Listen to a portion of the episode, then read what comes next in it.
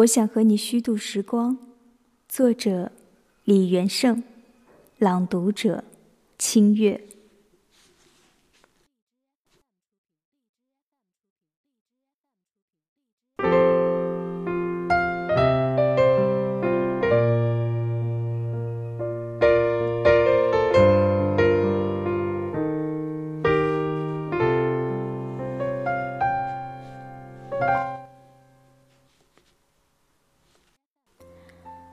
我曾经过的喜悦，保持着最初的山坡的形状，但它缩小着，从整个山坡到一小片松林，最后到一根低垂的松枝。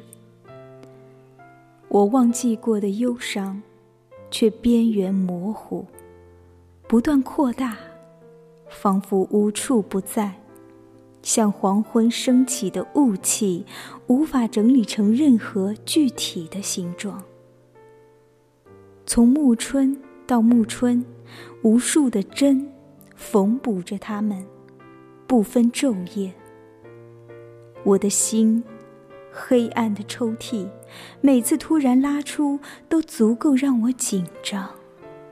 仿佛一切会瞬间消失，像河面流过的倒影，像虚构、沉甸甸的彩色玻璃球，在拉出的瞬间变成气泡，而肉体经得起生活，经得起喜悦，也经得起忧伤和缝补。他很有把握的肯定着一切。